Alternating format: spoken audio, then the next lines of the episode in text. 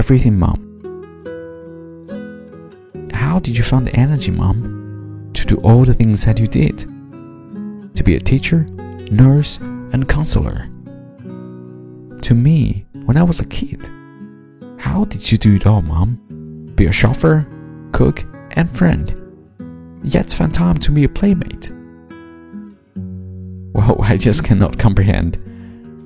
But I think I say now.